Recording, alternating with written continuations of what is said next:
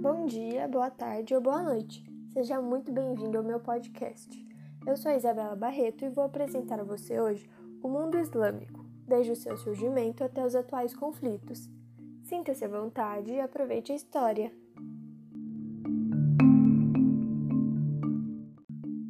Bom, começando pelo começo. De acordo com os muçulmanos, no ano de 612, Maomé, conhecido por eles como Mohammed, passou a receber revelações do anjo Gabriel, que seria um intermediário entre o deus muçulmano Alá e o profeta. O anjo teria transmitido ensinamentos divinos a Maomé. A região em que ele vivia era politeísta, ou seja, acreditava na existência de vários deuses. E um dos ensinamentos revelados pelo anjo seria a existência de um único Deus, Alá. Por combater a crença em vários deuses, o profeta Maomé foi hostilizado e ameaçado de morte na sua cidade natal, Meca. Então, em 622, ele começou um movimento que ficou conhecido como Égira Muçulmana, migrando para a cidade de Yathrib, acompanhado por um pequeno grupo dos seus seguidores. E é justamente esse evento que marca o início do calendário muçulmano. O lugar para onde ele foi passou a ser chamado de Medina, que significa cidade do profeta, e foi onde surgiu a primeira comunidade islâmica. Em vida, o profeta unificou toda a Arábia sob sua liderança. Depois de sua morte em 632, os califas, como são conhecidos os seus sucessores, se encarregaram da tarefa de difundir a religião islâmica, que no século seguinte se espalhou por toda a Europa, pela Ásia, pela África, não apenas pelos árabes, mas também por todos os outros povos convertidos. Comentando agora sobre a religião islâmica em si. O livro sagrado do islamismo é conhecido como Corão ou Alcorão. Nele são encontradas todas as informações fundamentais sobre a religião, incluindo seus dogmas e os seus pilares mais importantes, que eu vou falar daqui a pouco.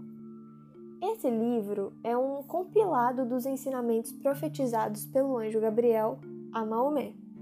Ele apresenta um texto atemporal, o que significa que ele pode ser interpretado por pessoas de qualquer período histórico, de qualquer localização geográfica e de qualquer estilo de vida. É dividido em 114 capítulos, vamos dizer assim, e é levado muito a sério pelos muçulmanos. É semelhante à Bíblia para os cristãos. No Alcorão, além de uma série de regras que devem ser seguidas pelos fiéis, que é resumida na Sharia, ou seja, a estrada que eles devem trilhar para que alcancem ou cheguem ao paraíso, constam também os pilares da religião, que são divididos em cinco. Primeiro, proclamação da fé. O credo fundamental do islamismo é só há um Deus e Maomé é o seu profeta. Segundo, as orações. Os muçulmanos oram cinco vezes por dia, sempre voltados em direção a Meca. Ao amanhecer, ao meio-dia, à tarde, ao pôr do sol e ao se deitar. Terceiro são as doações. É oferecida pelos muçulmanos com posses aos mais necessitados uma contribuição anual com valor mínimo determinado, chamada de zakat. Quarto, o jejum. Durante o mês do Ramadã, os fiéis jejuam todos os dias no período do nascer ao pôr do sol.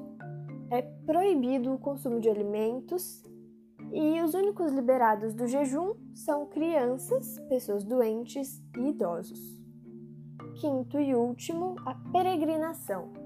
A peregrinação a Meca deve ser feita pelo menos uma vez na vida de todos os muçulmanos.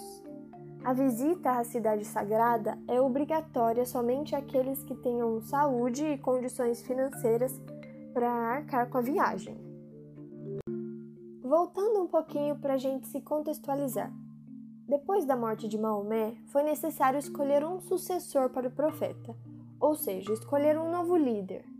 Com isso, surgiram dois grupos: os xiitas, que defendiam o primo de Maomé como sucessor natural, e os sunitas, que escolheram um amigo e discípulo do profeta como sucessor. É muito comum a gente encontrar o termo xiita como sinônimo de inflexível. De fato, os xiitas islâmicos levam as palavras do livro sagrado muito mais ao pé da letra do que os sunitas, que são mais flexíveis e buscam diferentes interpretações para as palavras escritas. Um outro termo bastante ouvido nos dias atuais é o termo jihad, que significa em árabe luta ou esforço, tanto no sentido de conflitos armados, quanto no sentido de lutar por uma sociedade mais justa para o seu povo. Os jihadistas radicais podem ser tanto sunitas quanto xiitas, e eles acreditam que a violência é a única maneira de expandir o islamismo e os conceitos do islamismo, e fazer com que os inimigos de Allah sejam punidos.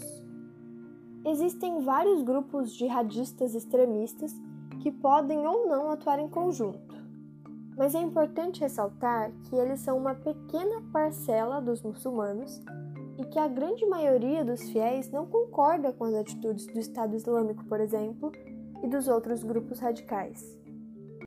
Entre palestinos e israelenses, o conflito é milenar.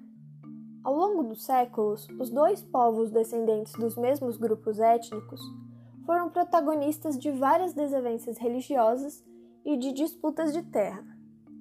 Os judeus já pediam há muito tempo pela criação do Estado de Israel, e a demanda da criação do Estado se fortaleceu com o término da Segunda Guerra Mundial, depois do Holocausto, do extermínio de aproximadamente 6 milhões de judeus.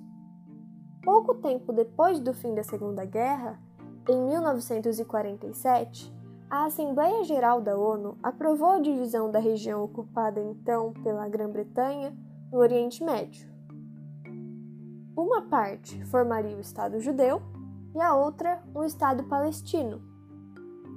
A resolução da ONU concedeu do território 55% aos judeus e 45% aos árabes muçulmanos que já viviam lá, mesmo com a população árabe sendo o triplo da população judaica. Foi aí que os confrontos se intensificaram. Desde então, várias guerras, como por exemplo a Guerra dos Seis Dias e a Guerra do Yom Kippur, modificaram o mapa do Oriente Médio. Os palestinos fizeram duas intifadas ou lutas contra a ocupação.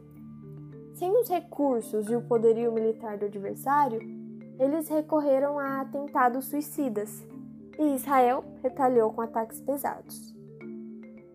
Em 1993, Israel e a Organização para a Libertação da Palestina, a OLP, assinaram um acordo para um processo de paz mas a complexidade do assunto não deixou eles avançarem. No ano 2000, uma nova tentativa de negociação, mas os palestinos rejeitaram a proposta de Israel. Ao longo dos anos, Israel e os grupos radicais islâmicos assinaram vários acordos de cessar-fogo, mas as tréguas são sempre rompidas.